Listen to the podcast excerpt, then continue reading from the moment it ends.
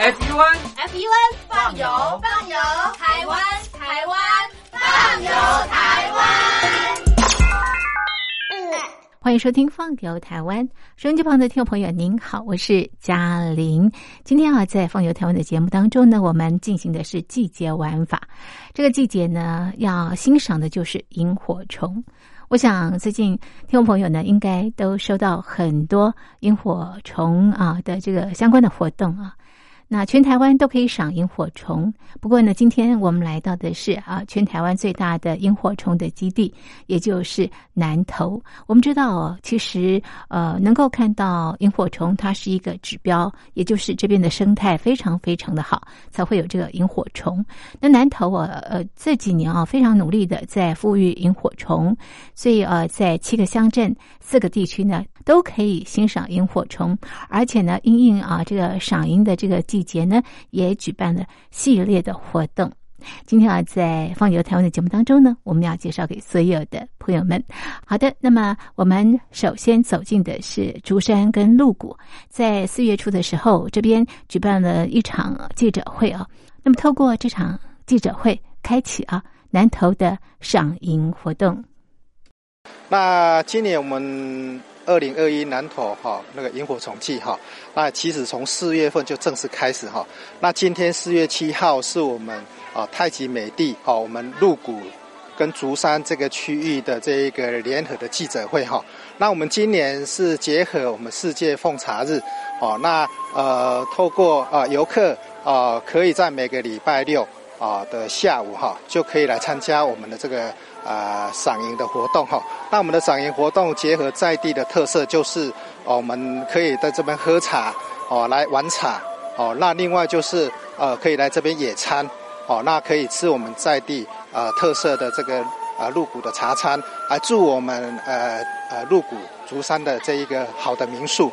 哦，那尤其是啊，我们的活动场地啊，就在我们麒麟潭哈。那我们麒麟潭的风景非常的漂亮哈。那我们欢迎所有的游客啊，从四月七号开始到五月一号哦，可以到我们南投各大赏萤区来赏萤。我我们今年哈，这个有呃七个乡镇了哈，那有四个这个区域哈，包括日月潭，哦，还有这个鹿谷竹山。哦，还有就是我们的这个北港溪，北港溪就是我们的泰雅度假村跟啊这个惠森林场。哈，那这个阿万大啊的这一个赏萤区也是非常的呃营呃营矿也非常丰富哈。那在我们鹿谷竹山这个区域，其实有包括我们溪头、山林溪、凤凰谷鸟园，我们的这个呃麒麟潭，好。那呃，我们这边哈，鹿谷竹山这边的萤火虫啊，虫况非常的多哈，大概就超过有三十几种的这个萤火虫哈。那包括呃最常见的就是呃有这个呃黑翅萤哦，还有这个黄缘萤。哦，还有这个大端黑刺萤哈，那在呃麒麟潭这个区域的这些步道啊，呃，还有我们的赏萤区，就呃大概有五种以上的这个啊萤虫萤火虫哈，那所以是呃南南头呃可以说是呃这个萤火虫的故乡了哈，所以呃我们呃四个区域就有十三个这个赏萤的啊热门的景点哈啊欢迎游游客啊可以利用啊这个。啊，这个四月以后呃的假期，啊啊，到五月都可以到我们南投来赏萤火虫。这是南投县政府观光处处长陈志贤陈处长。在记者会后接受访问时啊，那么欢迎大家到竹山鹿谷赏萤。他也提到，在这个地方四季有不同的玩法。春天呢是赏萤，夏天呢是观星空看星星。那么到了秋天的时候呢是泡汤，那么冬天呢是赏花。他提到这里推动的是一低三高，所谓的一低呢是低承载量，那么三高呢就是高品质、高价值还有高安全性。好的，那么在记者会上呢，我们也访问了太极美地发展协会的理事长张淑珍张理事长。他说呢，他们结合了社区的力量，包括了产业，包括了民宿，希望让大家来这边赏樱的时候呢，是非常的方便。大家好，我是太极美地发展协会的理事长，我叫淑珍。那这次呢，搭配了世界喝茶日，就今天是世界的健康日，那大家来乐高林得跨会金高。那今天的活动呢，我们呃呃结合了在地的产业、旅行业者，还有我们的旅行社、民宿，那还有呃我们的导览协会，在这边呃做一个发声，就是入股其实非常好。好在我们的生态，那这个萤火虫就是一个生态好的一个部分。那我们希望所有的客人呢，能够来到我们太极美地来赏萤、来喝茶。那这个地方呢，随时欢迎大家的到来。那这次萤火虫呢，其实呃，我们全国到处都有萤火虫。那逐鹿地方就是我们太极美地萤火虫比较特别，就是它可以在你的周遭里面，你在你的环呃，应该身体旁边，你就可以看到萤火虫。那虽然不能去抓它，可是在你的身边，你就觉得非常的漂亮。那呃，除了来看萤火虫之外呢，其实我们会带着你们呢体验茶族旅游。譬如说，像我们可以来采茶、做茶、那喝茶、那玩点茶。那在这样的一个环境里面，既然来到我们这个地方，一定要呃有这样的体验。呃，不止只有看萤火虫，对。当天的记者会呢，是在鹿谷的麒麟潭这边的潭水非常的漂亮，旁边呢是洞顶山，这边盛产洞顶乌龙茶。那么从空中俯瞰，像极了这个太极，所以呢叫做太极美地。好，鹿谷乡公所的主任秘书也跟我们提到，因应萤火虫的季节，他们也提供了导览的服务。那一年一度的萤火虫季哈又来临了，那。南投县的话，也被誉为全台最大的赏萤基地哈。那在南投县境内的四大赏萤区，鹿谷就是其中之一，也吸引了众多的游客哈来欣赏荧光的美景。那除了这次有有我们协会这边有举办活动以外，那我们公所的话，也在四月十号到五月二号这段期间，每周六跟周日。我们都有办理那个赏萤的导览，那拜访游客可以走访我们鹿谷的赏萤的秘境。那此外的话，呃，其他的相关园区哈，像鸟园或溪头这边，他们也有推出一系列的赏萤活动。那另外辖内的一些饭店以及民宿业者也都有推出一些。相关的配套配套的优惠哈，那所以欢迎大家哈来参加赏的活动。结束太极美地的记者会之后，我们要顺游南投，第一站来到的是国信乡的糯米桥咖啡工坊。今天喝的咖啡叫做低水洗低氧发酵。糯米桥咖啡工坊的老板梅俊义，除了教大家怎么样冲泡咖啡之外呢，也介绍了在国庆这个地方为什么咖啡这么的独特。同时呢，他也教我们 DIY 蒸博。另外呢，他也告诉我们他是青年返乡，回到这个地方之后呢，他运用杉木、铁条还有废桌椅，以素人工艺的手法，亲手打造了一个跟糯米桥景观相邻的特色庭园。那么另外呢，他也告诉我们糯米桥的。历史，我是十年前返乡青年。好，那十年前的时候返乡回来，然后父亲跟我说，我们这里有咖啡产销班，然后说希望我们就是设计一个手冲体验，然后给我们的客人顺便介绍在地咖啡。然后在五年前，我们国信乡公所又力推产地标章，为了就是确保消费者来到这边买到。优质的咖啡，那我就进而就开始做萃取的一些课程，再去进修，包括连中餐品级也去考，然后还有一些简易的咖啡证照。但是我的证照是属于县市的认证而已。那我比较着重于就是环境，还有一个基本基本一些课程分享给客人。像我们今天介绍的那个水质的简易简易那个最简易的检测，好，然后咖啡的咖啡豆的一个判断，然后之后我就开始致力于做一些绿色疗愈的一些 DIY，然后配合咖啡。为什么这个地方叫做糯米桥休闲农业区？它的特色在哪里？哎，我们这里为什么叫糯米桥休闲农业区？因为我们这边有一个限定古迹糯米桥。那为什么叫糯米桥？用糯米石灰红糖当粘着剂，红糖就是让你的粘着剂变硬。那糯米有粘性嘛？然后石灰就是防止红糖被吃掉。那以以前的规格来讲，其实没有完全用这个模式去做，它还是要加一些水泥，只是说以前水泥很贵。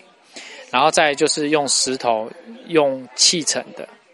那为什么会有糯米桥？就在关系到我们这边的琼山，因为我们这边都是岩石岩石层，所以我们用当地的石头去砌成，然后堆积成那个那个糯米桥。那为什么会有糯米桥？因为在日据时代，我们这边那时候日本人为了要控管那个山里面的居民，所以他把这边。因为这边是西西，就是两边的两座山距离最近的一个位置，河以河河道来讲，所以盖了这个糯米桥，为了就是要运输以前那个日据时代运输那个火药。那现在呢，变成一个休闲农业区啊，它有什么样的特色或者是活动？我们糯米小区的农业区主主要是着重于产业，好，跟农村社区的差异性就是。社区以人为本，休区以产业为主。那我们产业就是要想尽办法，让在地的业者、餐厅、咖啡厅、民宿、露营区有一个一个成长的空间，然后在这个休区也也有一个凝聚力的一个功能存在。国信什么时候开始种咖啡呀？国信是大约在。二十年前就开始种咖啡，但是是在十八年前左右开始成立产销班。是当时为什么会种咖啡？早期是种玩票性质，那后来因为九二一过后，我们那九二一山群所有的树林全部都没了，作物也没了，然后当时我们的产销班的一些二代就看到说：“哎，咖啡还存在。”那是不是我们来着手种咖啡？后来咖啡农的二代有这个理念的时候，第一代他们也没有反对，所以让二代去得以发挥。那以前就是立种槟榔去养咖啡的，对，所以到最后也发现说，咖啡要种在槟榔树底下是最漂亮的。发展到现在啊，你们变成这边主要的一个特色跟亮点，对不对？对。那后来我们因为休闲乐区要参加那个中央的评鉴，那我们也是在二零一七年拿到甲等，所以后来慢慢的崭露头角，然后慢慢的，诶，最主要是要伙伴呐。我们的理事长跟我同年，哎，我是六十九年是属猴，然后他是我返乡认识的第二位年轻人，啊，第一当然啦，第一位第一位又离。离乡了，离开了，对。然后我们两个就是相扶、互相扶持啊，把休闲产业做起来。接下来来到的是南头的鱼池乡，我们来到的是淘米社区的纸教堂。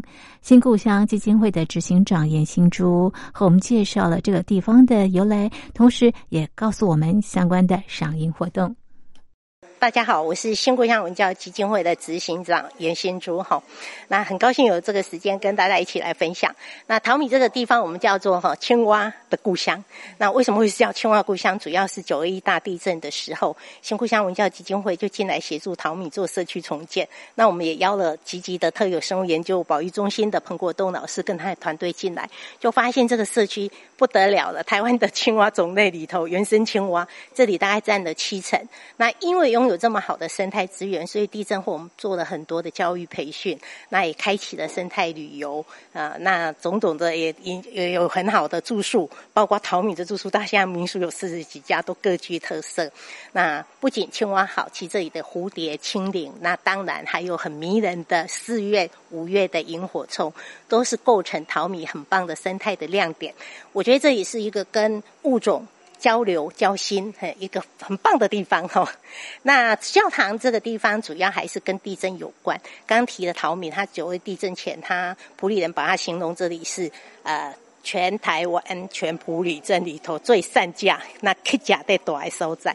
可是现在它变成一个焕然一新，可能是九 A 地震社区重建、家户成长所得最高的地方。吼，那我觉得其实是重新去珍视自己的社区的资源。那这个原因还是跟地震有关。那包括我们现在所在的这个地方紫教堂，也是跟地震有关。那它串联就是日本的一九九五年的阪神淡路大地震，到我们一九九九年的台湾的九二一大地震。那因为这场地震的涟漪串起了人跟人、人跟社群、国跟国之间的这样爱跟互助。那主教堂也陪伴新故乡文教基金会迈向一个社会企业。那所以这里其实也是拥有很好的生态，桃米的青蛙很棒之外，其实包括紫教堂的生态，其实可以跟蝴蝶交朋友，跟青蛙交朋友。那很多的劳动假期，很多的大地义工使用交易，也都可以在紫教堂。那我觉得其实很重要的一点是，这样的一个位处一个台湾城镇的一个生活生态博物馆的理念底下，我们把人跟社群，希望这个台湾可以更好。是，执行长可以给我们介绍一下，我们走进纸教堂哦，应该怎么样来认识这个地方？OK，那纸教堂其实，呃，我觉得我们在空间上有几个特色，一个当然是板茂一九九五年的纸的建因，因为有五十八根围绕而成的纸管建筑，哈，它每一根纸管可以承受的这个抗压大概六点九公吨。那我们现在站的这个地方，我们把它称作钢的柔软，是邱文杰建筑师他所设计，这也是呃二零一一年中华民国优良建筑师。你讲钢本来是很硬的，可是，在透过建筑师跟工匠的打造底下，它变成有一种柔软的感觉。哈，那紫教堂的荷花池那一边，由甘明园建筑师的竹的弹性，因为竹也是淘米很重要的一个呃山林产业。那竹当然也竹笋可能也没落，可是我们希望其实竹也是台湾跟台湾或者亚洲里头非常重要的呃生活里头和不仅可以吃，而是我们的生活用品。所以在那个空间里头，我们打造了一个两座的呃梦蝶亭跟蝶梦亭竹的空间。嗯，是执行长呃，又到了这个赏银的这个季节了，对不对啊？那么在淘米社区啊，赏银的这个时间是大概落在什么时间点？还有它的特色是什么？好，那淘米的赏银的活活动大概最精彩、大发生的时候，通常是在四月下旬跟五月上旬哦。那淘米有有没有说，可能像草染湿地啦、庄稼花园呐，或者岩丝牧场，或者三角轮，或者往莲花池的路上，其实这里头的大大小小的溪谷里头，它其实充满了很大的魅力哈。尤其当你把灯火熄掉的时候，汽车就变成步行了。那你其实漫步在这里，你就会发现，哎。好像那个圣诞树一样，一点一点一点，又好像天上的繁星一样。那大部分的云种，哦，其实大概有六种，哦，那其中最多的大概就是黑翅银。大家来赏樱的时候有什么样的一个注意事项？嗯，其实我觉得我们跟任何一个生物做朋友的时候，其实不能站在人本的一个角度去看它。哈，其实物种也一样，有些物种它很害羞，有些物种它可能也会受到惊吓。那萤火虫其实它很怕光嘛，所以其实在赏银的过程底下，其实我们就是第一个，你你的光哈一定要是含蓄的，甚至是可以尽量不要用。哈，那如果你要用的话，请你要记得贴上有色的色。指这一些，那另外一个其实就是，我觉得回归到萤火虫的栖息环境，其实它跟水域也有关系，它跟它的幼虫、螺壳类、螺贝类这些都有关系。那当然它会牵涉到，如果我们友善这个土地，不要用药的话，其实我们就会有更多的萤火虫。所以怎么去保保护我们的土地，其实是一个更重要的课题。对啊，一张十个那个萤火虫，一张的话就。这是哦，所有的媒体记者在金源休闲度假村富裕的这个萤火虫的这个呃地方啊，那么要捕捉萤火虫的这个画面，所以在金源休闲度假村也可以赏萤火虫。那么活动呢，从四月十号一直进行到五月二十三号。好的，接下来呢，来到的是奥万大森林游乐区，在这里呢，同样也可以欣赏萤火虫。因为萤火虫哈，它出来的时间一般都是天刚黑，然后当它暗下来的时候，其实它做什么？它出来找找伴侣。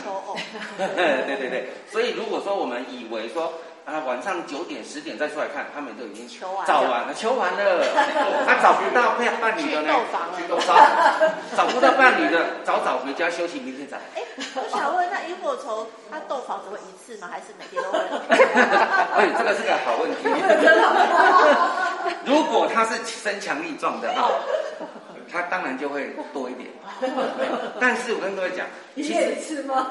其实母那个雌的萤火虫啊，它它其实不太飞，它都在下面。对。那公的呢，它就会在上面。那我的也只有一次吗？还是它也是多？因为有时候它会多次，为什么？因为公的哈，公的过来的时候，他看到他会想要把他自己的基因释放出来，他就先扑了，是对对对，啊，而且 而且公的在上面飞的时候，有些比较懒惰的男生哈，这就是雄的萤火虫，它会在低低低地方飞，然后在当公的哈释放它的亮光的时候，母的母的怎么通知他？各位猜猜看。屁股翘起来发亮。你看看你看，他直接翻过身来。因为我们这个有点限自己。那个其实母的怎样？母的在告诉公的说，我在这里的时候，他就会他觉得这个亮光很喜欢，所以他就会试，他就会把那个光闪一下。哦，对，所以上面的萤火虫看到那里闪一下而已，扑下去。对。但是我刚刚不是说有一些比较懒惰的公的怎么样？他其实。它其实在下面等，哦，看到什么了？对，所以这就是解除宣灯。所以哈，在生物界里面，其实很有大家都有策略，对不对？啊，策略。很有攻略。这个就是有趣的地方。萤火虫呢，大家也叫它火金菇、灰金菇。那么，因为受到气候的影响，赏萤的季节会有一些调整，每年呢会不太一样。像今年因为受到旱灾的影响，所以赏萤的时间呢会比较晚一些些。所以可以询问啊，这个奥万大森林游乐区。那么在这段时间呢，都有导览职工为大家做非常啊精彩的解说。像刚刚呢是我们的顾德生老师，接下来我。访问的是奥万大森林游乐区的管理经理廖庆森，廖经理，他和我们介绍了奥万大四季的风情、四季的玩法。哎，各位听众，大家好，我是奥万大国家森林游乐区的负责人，哈，叫廖庆森。这个地方为什么命名为奥万大？哦，因为奥万大这个地方呢，哈，是在万大部落。更里面、更深入的意思，那这个当然是日语的那个“奥”的意思，“奥奥”的意思，“奥”的意思它就更深入、更里面哈。所以当我们把它翻过来，就变成“奥”啊，奥万大是这样来的。奥万大其实它是一个中海拔的一个环境哈，它是一个东西向的河谷，它有高山重谷的一个美景哈。那这边呢，它的日照时间比较充足哈，所以它算是一个赏枫的一个圣地。为什么呢？因为日照充足的地方呢，它等于那个气气候比较干燥。气候干燥的话，它在秋冬的时候，它会落叶。哦，那这个也是树木的一种做保护装置。那所以在这个季节呢，它等于就是一个很适合观赏、呃欣赏秋叶、秋天景色的一个地方。奥万大的图腾都是枫叶啊。那么在秋天的时候看到这个呃枫叶，非常的漂亮。它的品种是什么样的品种啊？这边大部分是以枫香为主，哈。那枫香，呃，园区的枫香呢是大大部分是自然形成的一个景致。那当然，我们再加上一些观赏的树种，比如说像清风，这个还有像呃观赏的落羽松啦，哈，这个当然都是一些再加进来的落羽松、水杉，这个都是加进来的。那园区除了枫香为主以外，还有像酸皮栎、榉木。哦，像九琼，这些都是秋，我刚才提到秋冬都容易变色的一个植物啊，也是是我们园区主要的一个观观察的一个树种。嘿，是在奥万大可以看到这个阳光啊，这个呃整个的感觉非常的好。为什么这边啊这个处处都可以有这个呃日照呢？哦，主要就是因为它的它的那个这个河谷呢，它是一个东西向的河谷。哦，那所以呢，它从呃太阳出来到日。那个太阳落下的时间很，哎，照日照的时间很长，所以这边的呃就是不会太潮湿，好，整体而言它不会太潮湿，日间日照时间长，这个是它这边的一个特色。之前有一个郭成台大有一个郭成明教授有提过这样的一个问题，他说阿万大的海拔跟溪头差不多一样高哈，他说阿万大是比较干燥的溪头。哦，那等于相对而言的话，就西头呢是比较潮湿的奥万大，就大概是做这样的一个比喻哈。所以这个代代表两个虽然海拔一样，可是它的地理环境不一样，所以它的营造出来的整体的这个感觉就不太一样，这样。是是的。那么到了冬天的时候呢，可以看到什么样的景色？哦，当当然就是在呃园区刚才有介绍的有蛮多的枫香，还有其他的变变色叶植物，它会在十一二月的时候呢，陆陆续续变色转变颜色哈。那当然就是成为这个季节最主要的一个观赏的一个呃呃落叶的一个变变色叶植物变色的一个景色。嘿，真的是四季有不同的风情啊！到了这个春天，一样是不同的风情。什么样的风情啊？那其实阿万大我们主要就是说春樱。夏铺、秋月、东风，哦，那刚才有介绍过冬天的景致嘛？那春天的话，其实这边的樱花大概有主要有三种樱花品种，哈。那主要第一个就是绯寒樱，哈，就是所谓的山樱花，那它会在一月一月份的时候呢盛开，哈，那是我们当时的一个主要的一个观赏的树种。那二月份呢就是八重樱，好，它一样是诶这这个时候的一个主要的。这个观赏的植物哈，那接下来还有另外一种叫雾色樱，它是纯白的一个呃樱花哈。那这边算是在目前台湾阿万大这边的雾色樱的数量算是相对来讲是相相对比较多，而且它是以呃在雾色这边为发现的一个哈。那阿万大离雾色蛮近的哈，所以也一样是在仁爱仁爱乡里面，所以而且它这个又是台湾的特有的品种哈，所以。啊，我们这边是蛮适合做雾色樱的一个推广。那雾色樱的话，目赏呃赏樱期主要是三二月中旬到三月中旬。是，好，这个奥万大的这个生态也非常的丰富哦。到了这个夏天的时候，可以欣赏到各式各样的鸟类哦。是在夏天之前呢，就是在春天的末期呢，就是我们现在这个时候呢，就是阿万大的一个赏樱季节。那阿万大的赏樱季节呢，大概在每一年的四月中旬到五月中旬这一段时间。当然，每一年会随着气候的条件而些微的调整。以今年而言的话，我们是定在四月二十六到五月二十三号，这大概四个礼拜的时间为我们的赏樱季。嘿，那。啊，这边的银种主要就是以黑刺银为主，哈。那当然还有会有一些的，像红胸黑刺、小红胸黑刺银，还有当然还有其他的端黑啦，或是其他的银种，哈。大家大概会在这一段时时间陆陆续续出出现。那因为我们这边的赏银环境呢，啊，非常的安全，哈，就是以步车道或是步道这样为主，它也都有导览人员在带领，哈，所以安全性很够，哈。那当然，呃，量不是说。在国内来讲，当然不是说多到非常多，可是我们的诶夜间活动最主要是着重在安全的部分啊，也你可以看到满足的一个营量，那就我们这边的环境算是非常适合推广的。是今年的这个赏银的呃这个期间有什么样的一些这个特色或者是活动呢？哦，诶，我们其实，在赏银的话，我们其实自己主要是以住宿客为主，那不过一般的游客因为路程比较远哈，如果你要留下来赏樱的话，我们也是欢迎。只是说，就是交通上，你要注意这样的一个离结束以后要离开，还是要注意这个安全哈。那一般来讲，我们赏樱的话，都会有自工老师或是环境教育老师来啊专专程的来陪同来带领大家来赏樱。哎，这个是我们主要的一个哎。那赏樱季节呢啊，我们会推出一些。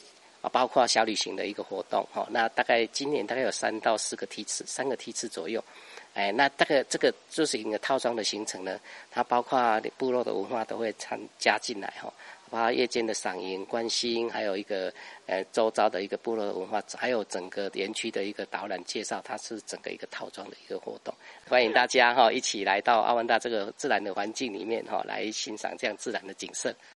好的，收音机旁的听众朋友，今天在节目当中呢，介绍夏天的季节活动，也就是在夜间赏萤火虫。我们来到的是南投，那么嘉玲啊，这次到南投采访呢，也拍回啊美美的照片，会在我们的放游台湾粉丝专业。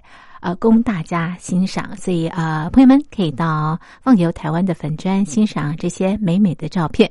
好，那么今天的放游台湾就进行到这里，非常谢谢您的收听，我是嘉玲，我们下礼拜见，拜拜。